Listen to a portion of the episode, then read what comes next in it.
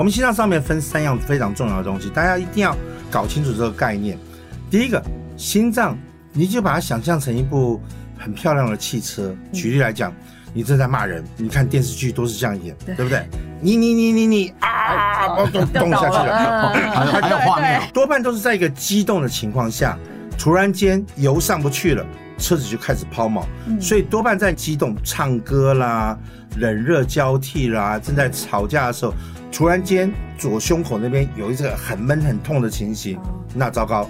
很可能就是心肌梗塞发作了。健康资讯众说纷纭，什么才对？不妨聆听梁医的双重观点，带您轻松辨别健康知识。欢迎收听《健康问梁医》。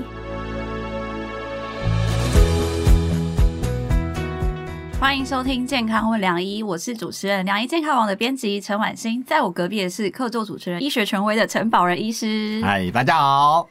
宝然哥，我问你哦，就是现在天气一冷起来嘛，我们就会发现哦，这可能是心血管疾病好发的季节。就是像我们家其实已经把什么电热毯啊、电暖气已经拿出来用，就想说给比较年长的阿公阿妈用嘛。嗯，但这种时候我们也是会怕会不会心肌梗塞啊，或者是脑中风状况就会突然发出来这样子。的确啊，每年冬天的时候，就是急诊、心脏内科、血管科。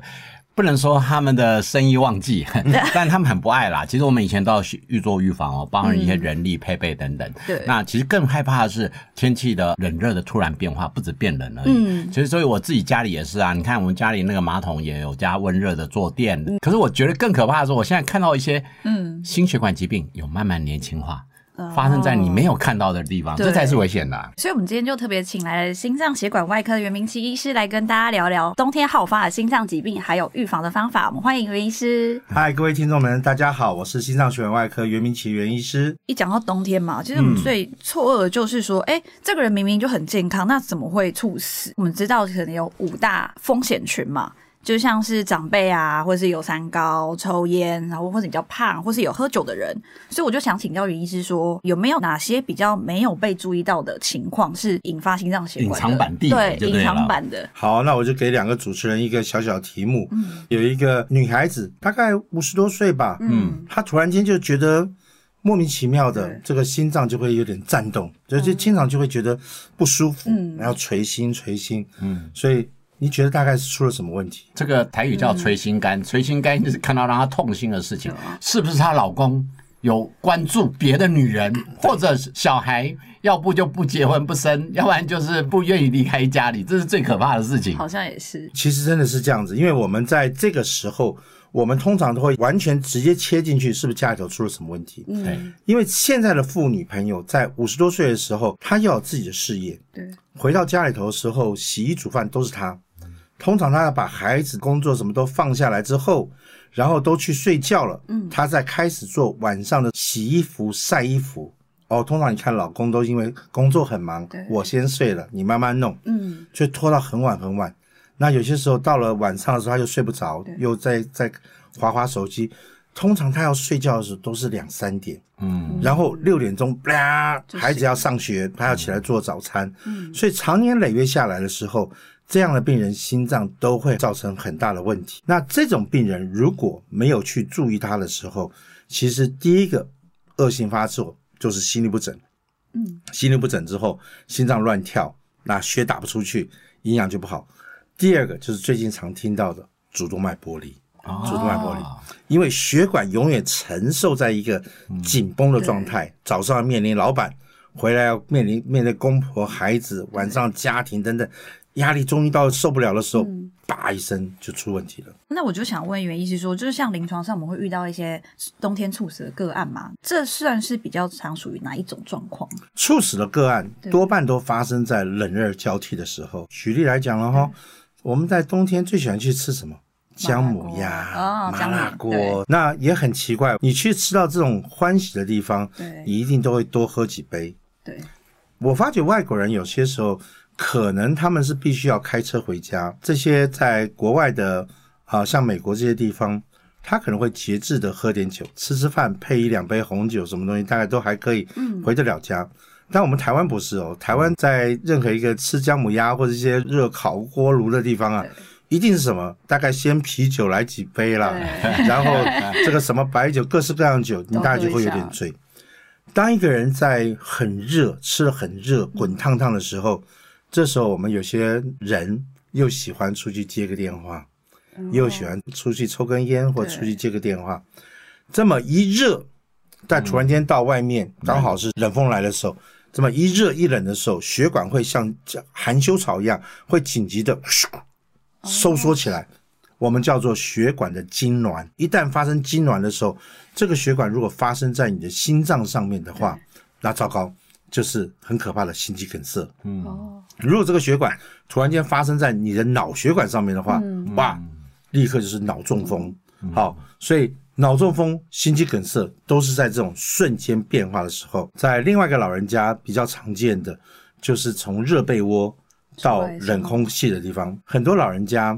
从他的床到他的厕所，厕所有时候因为要排气，所以多半那个窗子可能没有关得很紧，哎，那个进去是很冷的。对，所以老人家这样一走进去，本来是暖暖被窝里面，再一走进去的时候，因为急啊，这你不知道，老人这个年纪长的大概都有射护线的问题啊，他急得过去，一过去冷风那么一吹，一紧张，啪倒下去了。所以那是非常容易好发心肌梗塞或者脑中风，或者是恶性心律不整，都在那个当下就会发生。那我们怎么样有方法？刚刚老人家就是要去厕所，这一段就是有点冷。那怎么样？心血管外科总有这些方法要直接提供给我们的听众呢？其实我现在都鼓励大家哈，尤其年长的朋友们。嗯，当然，射护线的肥大有时候让你一起来就急着想上厕所，这是第一件很可怕的事情。所以如果你真的要去上厕所的话，我常常比喻，你要给你自己的外套也要盖个被子，也要盖个被子。也就是说，你要把你的外套稍微放在一个热被窝里面，旁边的椅子上面，再盖个棉被。那他进去的时候拿出来那个外套啊，是稍微暖和的。嗯，你不要想哦，这个夹克，有些像羽绒夹克，那外表是非常冷的哦。有时候一套上去，然后呜一下子 都会有这种感觉。第二件事情，我们血液，尤其我们的血是热血，所以如果你真的有去抽过血啊，稍微摸一下那个管子是热热烫烫的。所以你在起来之前，我们都建议在被窝里面，哪怕是简单的踢一踢或甩甩手啊，握握手，然后再起来。是相对比较安全，因为它血液就会就会循环起来。我们以前的保温杯大概下半夜再保温了也不保温了，但现在的杯子都不一样哦。现在现在杯子坦白讲，一整个晚上第二天早上起来还有点热热的哦。所以这时候打开杯子，喝一点热热的水，让自己稍微舒服一下，从内部产生的暖。是比外面再穿再多衣服都来的重要。刚刚讲到冷热差，其实我就想到说，现在是有蛮多长辈喜欢先泡冷泉，然后再泡热泉，这样说可以锻炼身体。那医师是不建议这样。这是来自于煮水饺的概念吗？对对对对，先冷的再热的。刚好相反哈，如果你的心脏血管，尤其你的血管是属于健康的血管的时候，我们有时候反而建议去做这样的事情。为什么呢？在冷泉的过程中，血管会收缩，对，热胀冷缩的原理嘛。它会收缩，那么在热的地方的时候，它会放松。对，所以你适当的每个地方十分钟，好，五分钟到十分钟左右，这边先热一点，那边再暖一点。它在冷热交替的时候，它血管是一个训练的一个过程，所以很舒服，让自己增加弹性，增加弹性，它是个训练过。好像你做了个小跑步那种感觉，就是一冷一热。但是如果你的血管已经被诊断是个动脉硬化的话，你可千万不要做这件事情。因为血管已经动脉硬化的时候，它本身没什么弹性。这时候你跑到很冷的地方，它要缩要缩缩不起来。那突然间跑到热的地方，那要胀胀不开的时候。叭一下就出问题。哦，那尤其现在一大堆人喜欢放支架，因为现在没有办法，现在大家很喜欢放支架。嗯，支架是个死的东西，它一旦放进去，你放进多少 size 的支架，它大概就是多少 size 了。嗯，所以你这时候什么再冷再热，它能够调节的空间非常的有限，所以这时候这种运动我们就会不不那么的鼓励。嗯，但是我也常常讲了，泡冷热水。对。如果是一种享受，譬如说你三五好朋友到里头泡一泡聊聊天，有人看着你的话，我认为心情、肌肉都可以放松，不要太排排斥它。嗯，但是你如果说是因为说哦，我听说这样子可以有效健康，我要进去跳进来跳进来跳进去，那这时候如果你真的是有有放过心脏血管支架的人，是我会建议要特别特别小心。所以结论就是不要太孤单一个人去泡，真的好危险。我我孕妇很多要去泡，我们妇产科共识就是第一个不可以单独泡，旁边要有人，哦有状况随时要出来休息。啊，不但这样子，我还特别提醒哦你去泡，就算旁边有人，你要跟他讲话的人哦。很多老人家进去沉下去了还不知道，因为他没有 刚刚讲到很多情况嘛，其实大家最担心就是说，一旦心脏有任何的变数，那个突发状况我们真的很难应变。所以我就想请问袁医师说，有没有一些方法，我们可以从外表辨别心律不整或者是心肌梗塞？这你就问对人了哈，没有标准答案，但是总 总有一些端倪了。好对，我们心脏上面分三样非常重要的东西，大家一定要搞清楚这个概念。第一个，心脏，你就把它想象成一部很漂亮的汽车。是你要去买这部汽车的时候，你先看它的外观，也就是它的构造。对，我们心脏上面有几个很重要的构造，嗯心脏的瓣膜，嗯，心脏的大小，因为它在蹦蹦蹦蹦跳动的过程中，瓣膜开的好不好，关的好不好，它的构造非常重要。第二，这台车子买了很漂亮，很棒，嗯，那它的油路系统一定要非常好。也就是说，我们心脏上面有三条血管，叫做冠状动脉，嗯，三条大的血管，这个冠状动脉有没有走得很顺，也就是它油路系统好不好？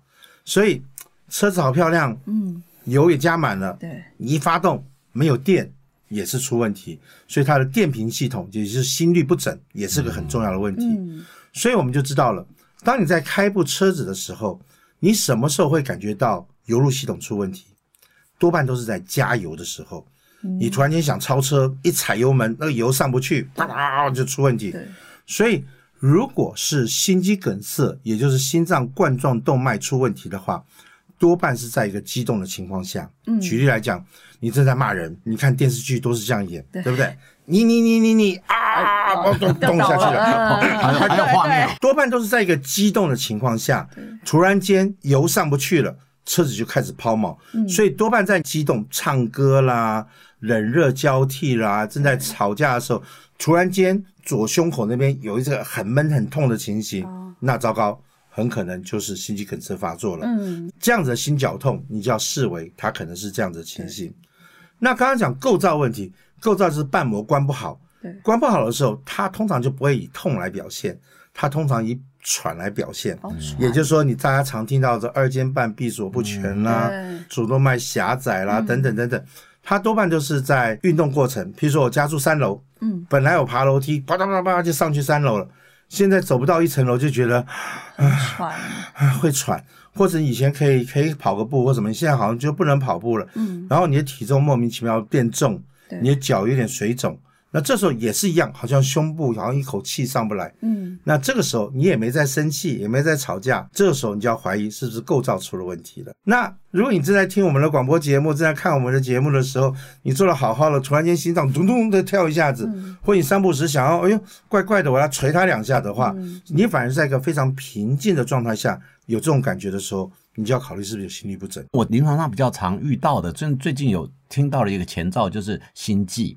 那心悸，因为我们妇产科怀孕的人也容易心悸，更年期焦虑也容易心悸。可是当他六十几岁来跟我抱怨心悸的时候，我都会比较担心，嗯。我都说你要去找找心血管科，来看看到底哪里有问题。那最近有一个名词出来叫恶性心悸，我想说，哇，什么都可以冠一个恶性，恶性心悸是怎么样的这个名词呢？恶性心悸啊，主要是一个形容词了，它并没有在医学上的一个非常可怕，只是说大家必须要有个概念，心脏要把血打出去，对，非常非常的重要。就像你大炮，如果你是空炮弹打出去的话，那打不死人的啦。对你一定要真的上膛，真的要足够的弹药打出去的话，才能造造成致死的这种这种命中率哈。对，同样道理，我们心脏最主要目的是把血打出去。那这时候，那么我们心脏又分右心房、右心室，对，左心房、左心室。右心房、右心室的血是要打到肺脏里面去。大家知道，心肺是一家人，所以他只要轻轻的咚咚咚咚，血就送了出去。所以右心房、右心室我们没有那么在意它，但是左心房、左心室就非常重要了。血一定要足够的血到左心房，到左心室，然后在嘣嘣嘣嘣跳动的过程中，血要顺势的打出去才可以。所以，当你一旦出现恶性心律不整的时候，也就是心室在颤动。心室颤动的时候，我刚刚不是讲，它一定要是嘣嘣嘣嘣血才能冲得出去。错但如果它在心室颤动的时候，它是血送进来了，但它只是嘟嘟嘟嘟嘟嘟嘟嘟，嗯，血瞬间打不出去。瞬间打不出去的话，三秒钟不到，对，你头眼前就大概一阵子晕了哈，有点黑黑的。嗯六秒钟的话，你大概咚一下就倒下去了，嗯，那非常可怕的事情了。很快。那如果说十秒钟还没有过来的话，旁边又没有保人哥在旁边帮你做急救，打你一巴掌的话，你可能就 打一巴掌可能没有，你要叫 A B 那些来来对垫垫的。那如果没有人去做这个动作的话，他瞬间血就完全出不去的话，是是是，那么就算你不小心再被救活，你脑部可能有某种程度的缺氧缺氧，或哪个器官就有缺氧，所以这叫做恶性的心律不整。那医师，我建议什么情况下一定要用 AED 吗？哦，还是一样哦。如果是刚才讲的心脏血管，出问题的时候，嗯因为心脏血管它产生了痉挛了，含羞草一旦缩起来的时候，你一定要去用舌下含片，嗯，赶快把这个血管试图看有没有办法把它放开来。对那这个是用舌下含片。对，所以如果你是怀疑心肌梗塞、心肌缺氧的时候，舌下含片扮演很重要的角色。嗯，这时候你不去把血管打开，你用 AED 去电死它，它也醒不过来，也是活不过来的。没错，那同样道理，刚才讲的心律不整、心室的乱颤动、对，心室的乱跳的时候，我们英文叫做 VT，心室这边乱跳，血完全打不出去的时候，嗯，这时候如果可以赶快找到 AED，一个整流之后，它本来哒哒哒哒哒哒，一下子一整流之后变成咚咚咚咚，嗯。血又打出去的话，立刻救命。所以 AED 是比在用在心律不整的病人，心心整律不整的病人，所以心律不整，如果是心律不整，心室颤动，你给他把一整瓶的舌下含片丢进去，没有用。也没有用。哦我个人看的话，如果是年轻人，我大概就猜他是心律不整。哦，好，因为年轻人才会一下恶性心律不整倒下去。年长的人，你就要可能考虑是心肌梗塞或者什么什么，所以这个东西要要靠点经验。所以大家慢慢越了解的时候，你旁边人就说：“哎，我爸爸他是什么什么？他在在在他有装过两个支架，他有什么东西？”那我们就知道哦，可能又发生心肌梗塞了。AED 好东西，但是也不能包山包海。第二个就是，哎，学会 CPR 还是比较实在，因为 CPR 的过程当中是制造有效的心脏输出。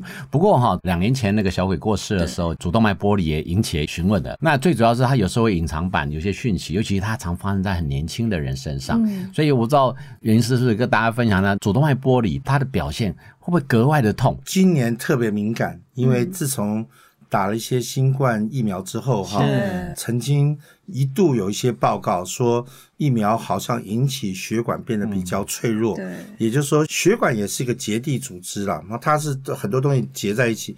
他们曾经怀疑说这个疫苗好像让这结缔组织一下松垮了，就好像有粘胶本来粘在一起的，它突然间会脱胶。脱胶的时候就容易造成血管没有办法弹性。当你的血管没有协调能力的时候，你本来血压都很正常，一百二、一百三、一百二、一百三，当你没有办法协调的时候，一下就冲到一百八、一百九两百，嘣一下就就会出现大问题。我们心脏基本上是个斜推出去，所以我常比喻那个大血管是个问号。大家都有看过那个问号嘛？哈、嗯，心脏一出来是那个问号那个小短的地方，它往上面一冲，嗯先到那个转弯处，它做个大转弯对，然后再往下走下来，就像像个问号。对，所以左边的转弯处跟右边的转弯处那两个点是冲击点很大的，嗯，尤其你是高血压的病患的时候，那个冲击是非常容易一直冲过去、冲过去、冲过去。对，冲久了之后，那个地方突然间一不小心血管比较脆弱的话，就破个小洞。我们血管很漂亮，嗯。我们血管老天爷设计外面有一层叫外膜，非常坚固的，嗯。它是三层的结构嘛，嗯，所以中间那层冲破了，但是它外墙是挡住的。对，它如果瞬间就破掉的话，那你当场就是休克就死掉了。嗯。所以一般来讲，主动脉剥离的典型症状，也是我们常常考我们学生，它一定是破的那一点啊，好痛，嗯。然后紧接着它的沿着血管做撕裂下去的时候，那个痛立刻转移，胸前的痛突然间痛到背部，嗯。这是典型的主动脉剥离的描述。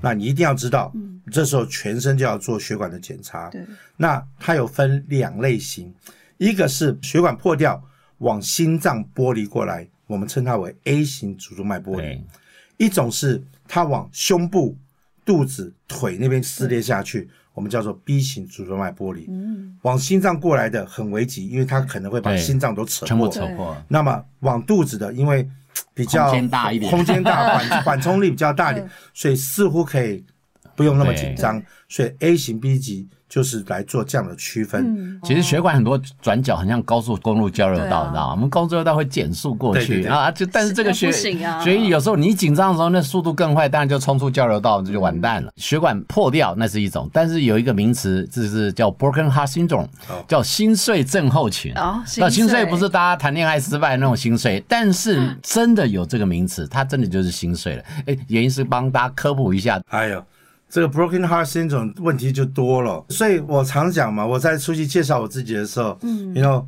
我个人还专门 repair broken heart，我专门在救治，但真正来讲，通常这些都是结果。被我开到刀的，被我治疗都是结果。对，前面到底发生了什么事情，才真的是 broken heart 的一个主因。中年妇女多半是来自于失婚、更年期、孩子家教、忧这个忧那个。年长一点的多半是担心说啊，我还可以活多久？我会不会得这个病、得那个病？这段时间最可怕的这个 broken heart syndrome 都是来自于新冠呢、好辛啊。你你知道非常可怕的一件事情，我最近有个阿姨哦，打了四剂，还是在打完第四剂的一个礼拜确诊的，吓得要命，马上又是投了很大量的那个抗病毒的药物。嗯，抗病毒药物，他又觉得不行。我虽然只有上呼吸道的问题，但是我听说新冠一定要吃什么什么什么一号的药，咔又吞了一大堆那个药，哇，所以一短短的时间内，身体上在做各式各样的激战呢。嗯，紧接着呢，他又一下子一个礼拜之后稍微缓冲了一下，他说：“我身体怎么这么糟糕？我又听说要打流感疫苗，嗯，二话不说又加了个流感疫苗上去。紧接着他又说什么？嗯，哦，流感疫苗你有没有打肺炎链球菌？对哦，没打，那多加一剂，咔又一剂下去。后来心脏衰竭送到急诊室来。哦，真的哦，啊，当然，那因为这个太可怕的一个免疫风暴在一个七十岁的老人家身上。那这些东西，你说他心脏本身有没有问题？他真的没有问题，但是你在旁边制造了太多问题。嗯，所以我还是觉得多看我们这样的节目，多听这样的节目，多知道自己的身体到底是处在什么状态下，对，那什么原因，心脏是需要被呵护的一个小小机器，需要去爱惜它。那哪一天被我治疗了，就 too late。如果我们孕妇遇到心律不整或者是心悸的话，因为刚好两科医师都在嘛，我就想问说，那通常妇产科跟心脏科各会给予什么意见？基本上，基于妇产科呢，嗯会优先请他先去看心脏科，大家背书一下，因 为你说的是孕妇嘛。也是对啦，你知道吗？孕妇呃心悸、胸闷，甚至偶发性的心跳跳两下停一下的感觉，其实太常见了。所以我们评估的重点在于有没有呃持续存在越来越严重，持续存在越来越严重，基本上一定有问题，会扔去给心脏科。那我也知道心脏科可能就做个超音波心电图，真的怀疑他会做二十四小时心电图追一下有没有什么问题，这是他们能做的。嗯，但因为我们妇产科有面临一个先天的压力，因为她就是怀孕，怀孕的时候其实她的负担是增加一点四到一点五倍，嗯，因为她要增加很多的血流量对。第二个，怀孕的时候因为子宫的挤压，宝宝往上顶，其实它的空间还有血管压迫都会使得她心脏的回流有时候都会受到影响，所以她先天就是容易心跳快跟血压的一个变化。嗯那到底要怎么样去瞧呢？我刚刚提到了，哎，越来越严重会会找，但如果找不到什么特别原因，我我们会先扔给心心血管科看一下。其实我们心血管科的医师哈、有时候蛮怕孕妇来。坦白讲，你嗯碰到孕妇来的时候，她的高血压，她的各式各样的心血管疾病，平常我们都认为不是病的，对，人家看啊，对不起，这个药我不知道孕妇可不可以吃，这个药好像不要吃，这个治疗好像不要做，这个检查好像不什么都不行，你完全就要凭经验，所以这有时候真是蛮大的一颗挑战这样子哈。但不外乎几件事情，小 baby 在肚子里面在发育的过程中，它最糟糕就是它会压迫到什么东西。其实肚子一大，尤其比较瘦小的人，他会往上顶，嗯。他往上顶的时候，他就会顶到横膈膜，嗯，横膈膜的隔墙就是心脏，所以横膈膜一顶上来的时候，心脏在跳动的过程中，有时候不小心就会摩擦，对，就会触碰，一触碰的时候就容易诱发心律不整。那孕妇朋友最忌讳就是用药，因为对。这些药物虽然说好像很多研究是对胎儿不会影响的，嗯但是谁知道呢。我们当然还是会害怕，所以有些时候我们都是说，好好好，先先回复产品，生出来之后再回来看我。所以你就知道什么叫人球了。哇，其实不是，故意的，因为我先讲一下，因为孕妇有太多状况，但是孕妇所有的问题解决的方案就是生完。对生完以后这种呃结构上的压迫自然会好。我们也曾经遇到过，其实孕妇到后期，哎，突然心室衰竭了，为什么？因为其实她原来有先天性心脏破洞，但因为在孕期当中不好抓，没抓到，那导致这个啊生完以后赶快去修补，哎，其实也就好了。第二个，其实孕妇容易累，累去平躺，其实对心脏也是一个负担。还有可能我们刚刚没有办法讲的太细，其实你不了解心脏跟肺，他们是一个共同工作的环境。当肺也受到挤压的时候，喘不过气，其实心脏的负担也是增加的。相信大家听到这边都还意犹未尽，但节目已经来到了尾声，下一集还会跟大家聊中医的冬季养生食谱，可别错过喽！今天谢谢袁医师的精彩分享，谢谢两位主持人，也谢谢健康问良医的听众朋友。喜欢我们的节目，请大家下载本集《健康问良医》，并订阅良医健康网的 YouTube。对，支持我们做好节目，就是请大家多多分享出去。我们每周五晚上八点会准时播出，别错过跟你我有关的健康新知，用心的传播，你的心地就会好，心脏也会好。我们下周再见喽。拜拜！不想错过健康问良医吗？欢迎订阅良医健康网的 YouTube 和 Pocket 商周吧，期待你我在空中相会哦，拜拜！